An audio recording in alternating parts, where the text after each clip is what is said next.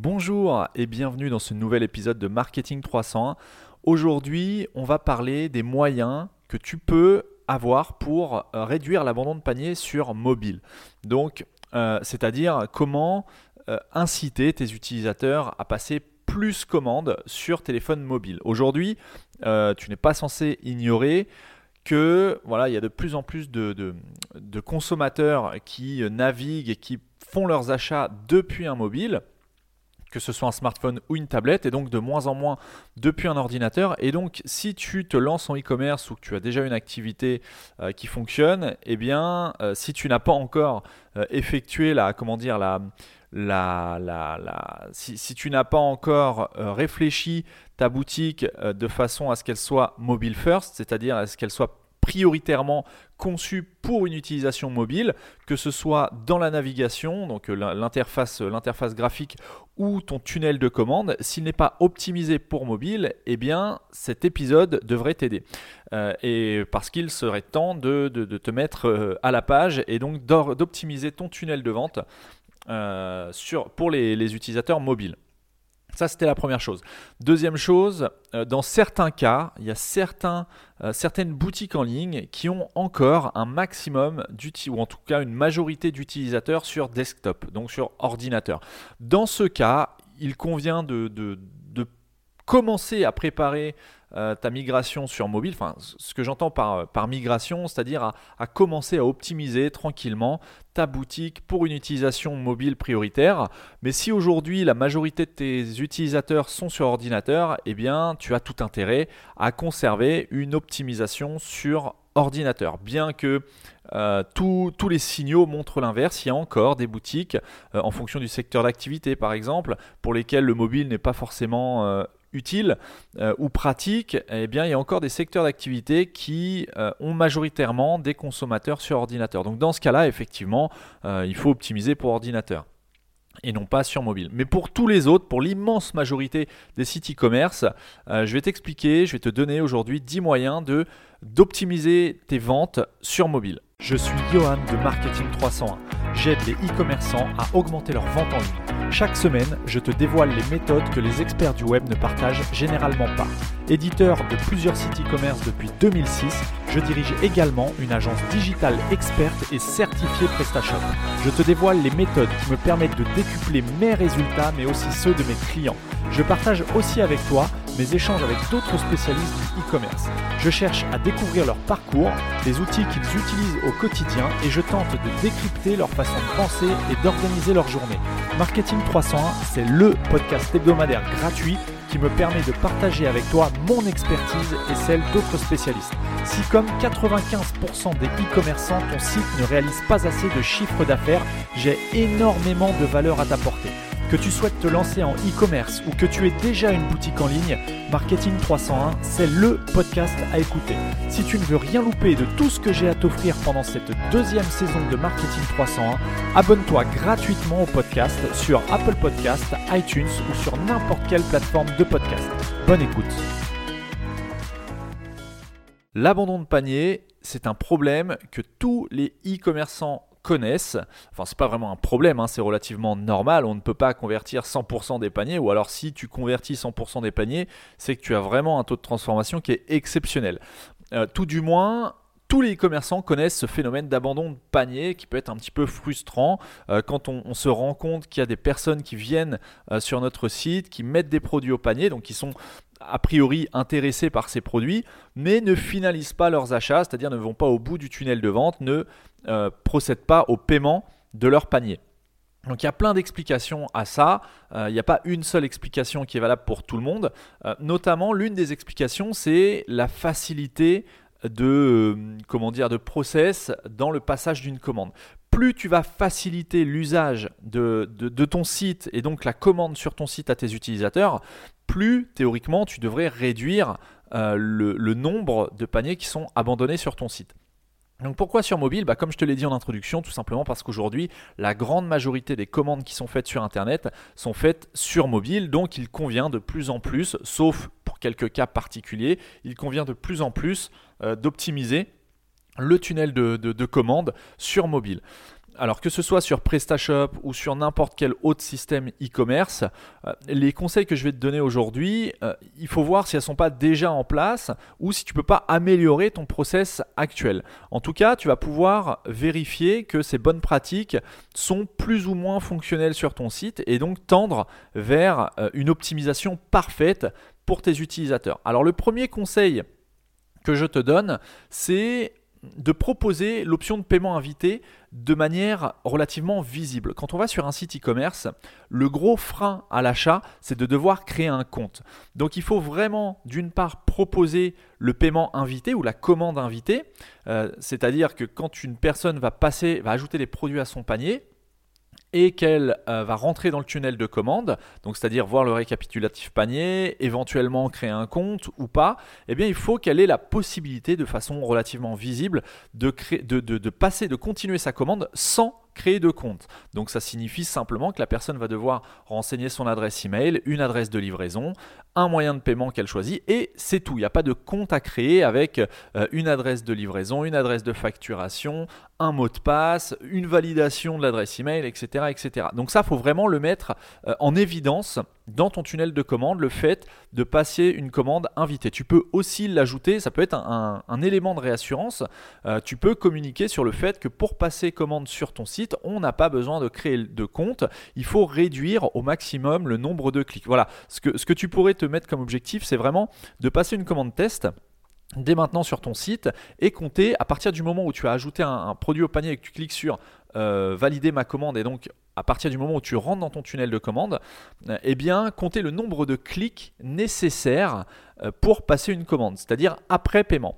Il faut réduire au maximum ce nombre de clics puisque à moins que euh, tu, tu aies les mêmes performances qu'Amazon, il y a peu de chances que des personnes, que la majorité de tes clients aient déjà un compte sur ton site au moment de leur commande.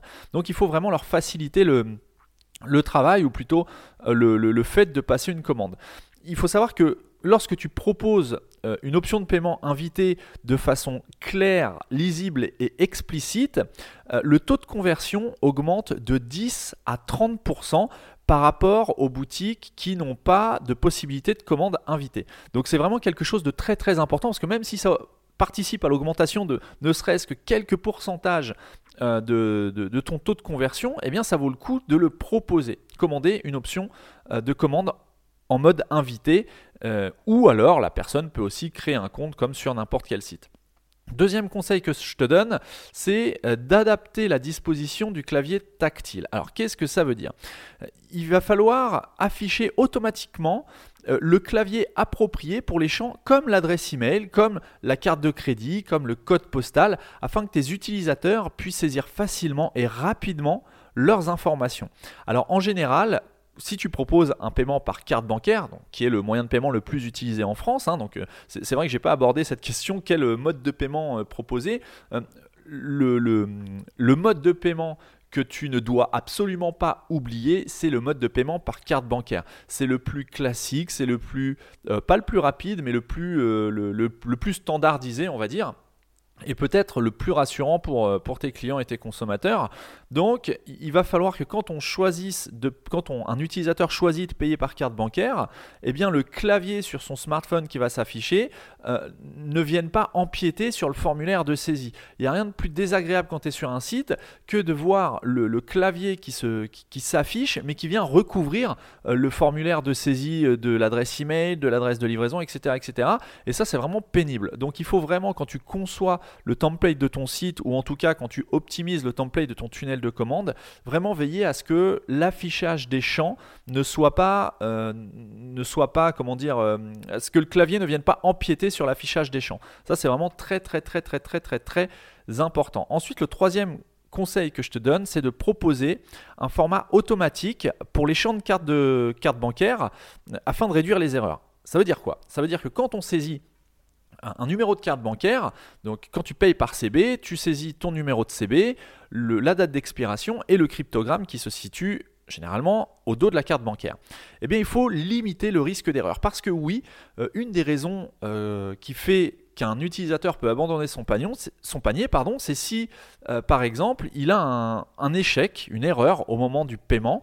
Alors lui, il va se dire que c'est le site qui fonctionne pas, mais peut-être tout simplement qu'il s'est trompé dans la saisie de son numéro de carte bancaire. Eh bien, pour l'aider et faciliter euh, sa saisie et euh, maximiser les chances qu'il ne se trompe pas, eh bien, moi, je t'invite vraiment à quand il va saisir son numéro de carte bancaire, à ce que les numéros qu'il saisisse soient regroupés par bloc de 4 chiffres, tout comme euh, c'est le cas sur sa carte bancaire. En fait, il faut vraiment rapprocher au maximum l'interface de ton site à l'interface de sa carte bancaire physique, enfin l'interface à la, mise en forme de sa carte bancaire physique. Donc, essaye de regrouper si c'est possible. Alors après, c'est peut-être pas possible en fonction de la banque euh, que tu utilises, ta banque partenaire mais voir s'il y a possibilité pour toi, euh, si ce n'est pas déjà le cas, de grouper la saisie par groupe de 4 euh, chiffres.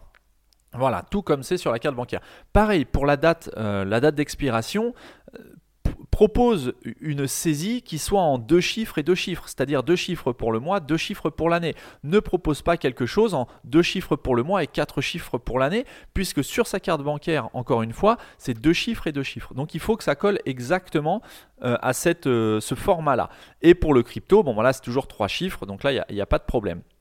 Et il faut savoir que euh, si, tu, si tu mets ça en application, eh bien tu vas augmenter, ou plutôt tu vas réduire euh, ton taux d'erreur en paiement par CB, tout simplement parce que tu vas limiter le risque d'erreur de saisie de tes utilisateurs. Il faut savoir que ce, comment dire, cette manière de vérifier quand un utilisateur euh, saisit son, son, numéro de carte bancaire, tu as 23% des utilisateurs qui vont vérifié par bloc de 4 chiffres. Donc c'est pour ça, si sur les cartes bancaires c'est des blocs de 4 chiffres, c'est pas par hasard, c'est simplement pour faciliter la lecture et donc limiter le risque d'erreur. Donc ça c'était mon troisième conseil. Ensuite mon quatrième conseil, eh bien, euh, ça va être euh, de refléter, c'est un petit peu ce que je viens de dire, le même format pour le champ date d'expiration que celui des cartes, de, des cartes bancaires. Donc on revient un petit peu à ce que je te disais, euh, il faut absolument que ce soit en deux chiffres et deux chiffres pour la date d'expiration. Ensuite, mon cinquième conseil, ça va être d'afficher un indicateur de progression dans ton tunnel de commande. Quand ton utilisateur va rentrer dans le tunnel de commande, il faut tout de suite qu'il sache où il, où il en est dans son processus de commande. Par exemple, en général, un, tunnel de commande, c'est en, en 4 ou 5 étapes, ça dépend du système que tu utilises, mais en gros, première étape, ça va être le récapitulatif du panier. Donc là, il rentre dans le tunnel de commande. Deuxième étape, on va lui demander de s'identifier ou de créer un compte s'il n'est pas déjà inscrit sur ton site. Et là, c'est à cette étape d'ailleurs qu'il va falloir lui proposer de commander en mode invité, c'est-à-dire sans créer de compte et sans s'identifier. Euh, ensuite, en général, en troisième étape, une fois qu'il est identifié ou en tout cas qu'il a euh, qu'il s'est identifié, oui, quel que soit le, moyen, que ce soit en, mode invité ou qu'il ait créé un compte ou qu'il ait saisi ses identifiants s'il était déjà inscrit sur, son site, sur ton site, euh, eh bien, il va devoir choisir son adresse de livraison, son adresse de facturation. Ensuite, en général, arrive le moyen, euh, non, la, livraison, pardon, le mode de livraison qu'il va préférer. Donc là, tu lui proposes, je ne sais pas, plusieurs types de modes de livraison, que ce soit livraison avec signature, sans signature, à domicile, au travail, en point relais. Enfin bref, il y a tout un tas, venir chercher au magasin, il y a tout un tas de modes de livraison qui sont disponibles. On en a déjà parlé d'ailleurs dans un, dans un épisode précédent. Euh, et ensuite vient le moment fatidique du paiement où il doit choisir le mode de paiement qu'il souhaite utiliser. Et donc on arrive à la dernière étape. Et une fois qu'il a choisi son mode de paiement et qu'il a, s'il a choisi paiement par CB, saisi ses coordonnées de carte bancaire, eh bien la, commande est validée. Et toi, tu as atteint ton objectif, tu as euh, évité un énième panier abandonné supplémentaire.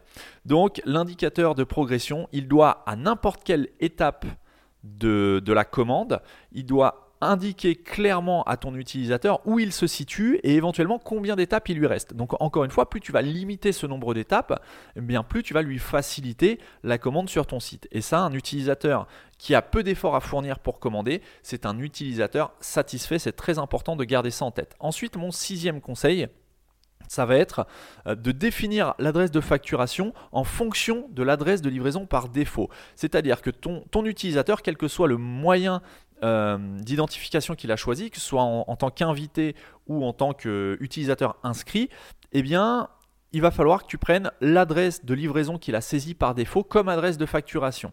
Alors tu peux lui laisser la possibilité de modifier l'adresse de facturation, donc d'avoir une adresse de facturation qui soit différente de l'adresse de livraison, mais par défaut, ne lui demande pas de saisir une deuxième adresse, surtout si c'est la même que celle euh, utilisée pour la livraison. Donc par défaut, tu lui dis que voilà, il va être livré à telle adresse et que l'adresse de facturation sera la même, sauf s'il souhaite en saisir une autre. Septième conseil, euh, avant euh, le processus de paiement, je te conseille vraiment d'afficher le montant total de la commande à ton utilisateur. Pourquoi? Eh bien tout simplement pour le rassurer sur le montant total qu'il va finalement payer. Il faut savoir qu'il y a 21% des clients qui abandonnent leur commande sur un site e-commerce car ils ne voient pas exactement le montant total de leur commande avant de, commencer le, processus de paiement. Donc il faut être transparent, il ne faut pas cacher des frais, que ce soit les frais de transport ou, ou les frais de manutention ou les frais d'emballage ou je ne sais quoi. Il faut que le le prix que va finalement payer ton client soit affiché clairement le plus tôt possible dans l'étape du paiement de manière à ce qu'il n'ait pas de surprise et que une fois surpris il abandonne éventuellement son panier. Ça ça serait vraiment dommage de se de, mettre des bâtons dans les roues à ton consommateur à ton utilisateur tout simplement parce que tu n'as pas été clair sur le montant de sa commande Ensuite, huitième conseil, ça va être d'ajouter un bouton Passer la commande en haut de la page de récapitulatif de la commande. Juste avant de procéder au paiement, en général, euh, il y a une étape qui consiste à récapituler un petit peu le, contenu de son panier, le total euh, qu'il va payer pour les frais de port, euh, l'adresse de livraison qu'il a choisie, etc., etc. Et en général, en général, parfois, en tout cas, ça représente un peu plus de 10% des utilisateurs euh, qui confondent l'étape de vérification de la commande avec l'étape de confirmation de la commande après paiement. Donc ça serait dommage de voir un panier abandonné tout simplement parce que l'utilisateur lui pensait avoir validé la commande et validé son paiement alors qu'en fait non, c'était simplement un récapitulatif que tu lui, euh, tu lui proposais et qu'il n'a pas euh, passé cette étape et donc il n'a pas procédé vraiment au paiement. Donc il faut que le bouton ou qu'il y ait un, call to action, un, appel à l'action, un bouton d'appel à l'action euh, soit mis en avant. Donc moi je te conseille de le mettre en haut de page. En tout cas sur, là on parle vraiment d'une interface mobile. Hein. Euh, je ne parle pas d'une interface desktop où là effectivement il y a un petit peu plus de place. Sur une interface mobile, il faut vraiment que le bouton valider la commande ou passer la commande ou finaliser la commande soit visible au moment du récapitulatif de la commande pour ne pas, pour limiter le risque que ton consommateur confonde cette étape avec la validation de la commande. Ça, ça serait euh, vraiment très frustrant de voir des paniers abandonnés à cause de ça. Ensuite, neuvième euh, conseil que je te donne, c'est de ne pas demander plusieurs fois les mêmes informations à ton client. C'est un petit peu ce que je te disais tout à l'heure avec les adresses de livraison et de facturation. Si tu lui as déjà demandé de saisir une adresse de livraison, ne lui redemande pas de saisir une adresse de facturation. Prends l'adresse de livraison par défaut et éventuellement tu lui proposes de la modifier, mais ne lui demande pas par défaut de saisir une deuxième fois une information qu'il t'a déjà demandé et pour qui dans le cas d'un consommateur particulier, l'adresse de facturation, à la limite, il s'en fiche. Lui, ce qu'il veut, c'est savoir où il va recevoir sa commande. Ensuite, Dixième et dernier conseil, c'est de proposer des options de paiement diverses et variées. Alors il ne s'agit pas de proposer 50 euh, moyens de paiement avec toutes les cartes de crédit disponibles, les paiements en 3 fois, en 4 fois, en 10 fois, paiement par chèque, paiement par mandat, paiement par virement, paiement par Western Union. Enfin voilà, ne propose pas 46 euh, moyens de paiement différents. Proposant, moi mon conseil c'est d'en proposer un ou deux, ça suffit largement. Deux c'est bien parce que si tu proposes qu'un seul moyen de paiement et que euh, ton, utilisateur n'a pas ce moyen de paiement disponible, et eh bah, tu vas augmenter ton, ton risque qu'il abandonne son panier. Par contre, si tu proposes, euh, je sais pas, un paiement par chèque, vraiment pour ceux qui n'ont pas encore de carte bancaire, et un paiement par CB, c'est très bien. Ça donne deux alternatives, ça reste simple. Il faut pas que tu oublies que plus tu vas donner de choix, que ce soit euh, dans les modes de transport ou euh, des modes de paiement, plus tu vas donner le choix, plus tu vas complexifier le passage de la commande. Donc il faut vraiment rester très très simple. Mais toutefois, tu peux par exemple lui, lui proposer pardon, un paiement par carte bancaire que ce soit directement avec ta banque ou pas, et un paiement par PayPal éventuellement, ou un paiement par chèque. Voilà, à la limite là on est sur trois modes de paiement différents, chèque, PayPal carte bancaire. Carte bancaire, ça va le rassurer parce que tu vas pouvoir mettre le logo de ta banque, quelle que soit ta banque, hein, que ce soit Crédit Agricole, Société Générale, CIC, Crédit Mutuel, Bread, etc. etc. PayPal, s'il a un compte PayPal, ça peut être facile pour lui de payer par PayPal. C'est beaucoup plus rapide de payer par PayPal pour un utilisateur PayPal que de saisir ses numéros de carte bancaire, faut le savoir. Tu as aussi une autre alternative qui s'appelle Amazon Pay.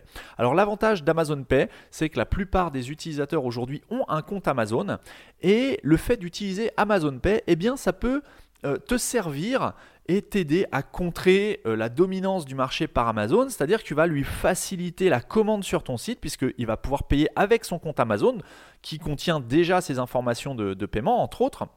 Et donc tu vas lui euh, faciliter le, bah, la finalisation de la commande sur ton site. Alors après, pourquoi est-ce qu'il va commander sur ton site plutôt que sur Amazon si de toute façon il passe par le processeur de paiement d'Amazon? Ça c'est à toi de trouver, mais on en a déjà parlé, j'en ai déjà parlé plusieurs fois dans les épisodes, c'est à toi de trouver qu'est-ce qui fait que l'utilisateur va commander sur ton site plutôt que sur Amazon ton produit. Bon après tu vends peut-être pas ton produit sur Amazon, auquel cas euh, la raison est toute trouvée, mais en tout cas il faut savoir qu'Amazon Pay euh, alors ça, va un peu à contre-courant avec ce que, j'ai l'habitude de te donner comme conseil, à savoir, euh, bah voilà, faut éviter d'alimenter d'alimenter Amazon qui petit à petit va finir par te bouffer. Mais là, c'est plutôt, je pense, un avantage de proposer Amazon Pay sur ton site, puisque de toute façon, ça sert à rien de sans, l'alimenter, ça sert à rien de lutter contre Amazon, puisque Amazon, a priori, sera toujours plus puissant que toi.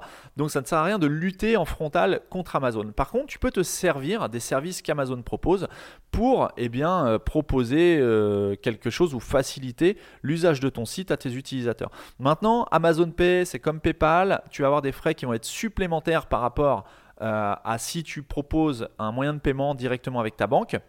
En fait, ça va dépendre du volume de commande et de à combien tu estimes le coût du service que tu peux rendre à tes clients. Il faut vraiment voir ces processeurs de paiement alternatifs comme Amazon Pay et PayPal comme un service que tu rends à ton audience en leur facilitant le paiement. Par exemple, si tu utilises euh, Amazon Pay, eh bien, tu vas avoir des, des frais de, à chaque fois qu'une commande va être passée sur ton site. Alors après, il y a une grille, hein, c'est dégressif en fonction du volume de paiement mensuel que tu as sur ton site avec le processeur, que ce soit Amazon ou avec PayPal. Par exemple, si tu as moins de 2500 euros de commandes via Amazon Pay par mois, eh bien Amazon va conserver sur chacune de tes commandes, euh, qui sont payées par Amazon Pay évidemment, va conserver 3,4% de frais plus 25 centimes de, frais fixes. Donc ça, dépend du, montant que tu, comment dire, que tu, euh, que, tu vends, quel est ton panier moyen. Après, encore une fois, c'est un calcul à faire. Et si tu as plus de 100 000 euros euh, de paiement mensuel, eh bien les frais descendent à 1,4% et toujours 25 centimes de frais fixes. Après, je te laisse aller voir sur le site directement pay.amazon.fr pour voir la grille euh, dégressive des, frais pour les comptes Amazon Paiement en France. Et pour PayPal, juste à titre euh, de, comparaison, euh, PayPal, tu vas avoir euh, un commissionnement de PayPal de 5%, si je ne me trompe pas, du montant de la transaction. donc voilà, ça, dépend. Alors qu'une banque, alors oui, parce que je te, donne les frais comme ça un petit peu à la volée, mais quel est l'avantage, tu vas me dire, de passer par Amazon ou, ou PayPal si une banque a des commissions inférieures? Eh bien, il faut savoir que que ce soit sur PayPal ou Amazon, tu ne vas pas avoir de forfait mensuel. Tu n'as pas d'abonnement à payer pour pouvoir proposer leur moyen de paiement. Tandis qu'une banque, les frais de commission, enfin les commissions euh, à chaque euh, transaction vont être moindres. Par contre, tu as un abonnement mensuel que tu dois, qu'il y ait des ventes ou pas, que le système de paiement soit utilisé ou pas. Tu as des frais, euh, tu as un abonnement mensuel. Alors après, ça va dépendre des banques, mais en gros, ça va être entre 30 et 60 euros par 60-70 euros par mois de frais fixes, plus les commissions qui vont tourner euh, peut-être autour de 1%, 1,5%, euh, un petit peu moins, un petit peu plus en fonction des banques et de, ton contrat. Hein. Donc là, je t'invite à, te rapprocher de ton conseiller bancaire directement pour savoir combien ça peut coûter. Mais voilà, quand on commence, en tout cas, moi, je conseille vraiment de commencer par, alors que ce soit Amazon ou euh, que ce soit PayPal, je commence de commencer par ces processeurs de paiement parce qu'au moins, tu n'as pas de frais euh, mensuels, tu n'as pas d'abonnement mensuel. Oui, les commissions vont être plus importantes, mais encore une fois, on parle de 5%, de 3,4%. Donc, voilà, ça dépend ce que tu, euh, veux, euh, ce que tu veux faire. Si tu veux tout de suite prendre un, abonnement euh, de vente à distance chez ta banque, enfin auprès d'une banque, et donc payer un abonnement mensuel de peut-être une cinquantaine d'euros en moyenne, que tu fasses des ventes ou pas, 50 euros par mois juste pour proposer un moyen de paiement, ça peut sembler cher, alors que sur les autres processeurs, eh tu payes une commission uniquement si tu fais des ventes. Donc voilà, moi c'est mon petit conseil. Si tu te lances, passe par PayPal. voilà, ou par Amazon Pay, ou les deux. Et ensuite, quand tu as fait ton calcul et que tu te rends compte que prendre un abonnement auprès de ta banque, ça revient moins cher que de payer les commissions à PayPal ou Amazon Pay, eh bien là, tu peux revoir ta stratégie. Voilà, j'en ai terminé pour aujourd'hui. Donc si je te récapitule les 10 conseils pour limiter euh, ou maximiser tes, comment dire, ton chiffre d'affaires sur mobile, eh bien, conseil numéro 1, proposer l'option de paiement invité de manière visible dans ton tunnel de commande. Conseil numéro 2, adapter la disposition du clavier tactile de manière à ce qu'il ne vienne pas se superposer au champ que tu es en train de compléter que ton consommateur est en train de compléter. Conseil numéro 3, proposer un format automatique pour les champs de carte de crédit afin de réduire les erreurs, euh, donc par bloc de 4 chiffres. Ensuite, euh, la même chose, mais pour la date d'expiration, 2 chiffres plus 2 chiffres. Euh, ensuite, tu as le cryptogramme en 3 chiffres. Hein. cinquième conseil, afficher un indicateur de progression tout au long de ton processus de commande pour que l'utilisateur sache exactement à n'importe quel moment où il se situe dans ce process d'achat. Sixième conseil, définir l'adresse de facturation en fonction de l'adresse de livraison par défaut. Septième conseil, afficher le montant total de la commande avant le processus de paiement pour que ton utilisateur sache exactement combien il va payer, tout frais inclus. Huitième conseil, ajouter un bouton passer la commande ou finaliser la commande ou valider la commande en haut de la page récapitulative de la commande pour être certain que ton utilisateur ne pense pas avoir validé sa commande alors que ce n'est pas le cas. Neuvième conseil, ne demande pas deux fois les mêmes informations à ton client. Plus tu vas augmenter euh, la, durée du processus de commande, plus tu as de risques qu'il abandonne son panier. Et enfin, dixième et dernier conseil, propose des options de paiement diversifiées, deux, trois moyens de paiement euh, différents. Moi, je trouve que c'est, quelque chose de bien. Euh, après, c'est à toi de voir, mais ne propose pas qu'un seul moyen de paiement au risque de te couper d'un, certain volume bah, de clients, tout simplement, qui n'auraient pas accès au seul et unique mode de paiement que tu proposes. J'en ai fini pour cet épisode. J'espère qu'il t'a plu. S'il t'a permis de prendre conscience peut-être de certaines erreurs que tu as actuellement sur ta boutique en ligne, ou en tout cas si, si cet épisode t'a permis de préparer un petit peu ton plan d'action pour te lancer en e-commerce, laisse-moi un commentaire dans les notes de l'épisode, ou tu peux aussi me laisser une note 5 étoiles et un commentaire sur Apple Podcast. Ça m'aide énormément et ça permet au podcast de se positionner euh, plus haut dans les classements de, de podcasts sur, sur iTunes et sur Apple Podcast tout simplement, et euh, je t'en serai énormément reconnaissant. Pardon. Euh, sinon, pour terminer rapidement euh, avec mon actu, j'ai commencé concrètement là à monter le petit studio de podcast que je voulais, que je voulais monter depuis un petit moment, de façon à pouvoir recevoir des invités en présentiel, c'est-à-dire en one-to-one, en physique. Donc j'ai acheté notamment un enregistreur portable, le Zoom H6 pour ceux qui connaissent. J'ai acheté plusieurs micros, euh, micros statiques que je vais pouvoir disposer. J'attends en commande, j'ai commandé des mousses euh, acoustiques de façon à avoir une bonne qualité sonore. Je vais installer tout ça. Quand ce sera prêt, je te ferai peut-être euh, une petite vidéo où je te partagerai quelques photos sur la page Facebook Marketing 300. D'ailleurs, je t'invite tout de suite, si ce n'est pas encore fait, à aller suivre, me suivre sur la page Facebook Marketing 301. Je suis aussi disponible sur LinkedIn. Tu tapes mon prénom et mon nom, Johan Le Trouy, J-O-H-N-L-E-T-R-O-U-I-T. Et je pense qu'il n'y a que moi avec ce nom-là, donc tu pourras me trouver sans problème. Sur ce, je te souhaite une excellente semaine et je te donne rendez-vous mardi prochain pour un nouvel épisode de Marketing 300.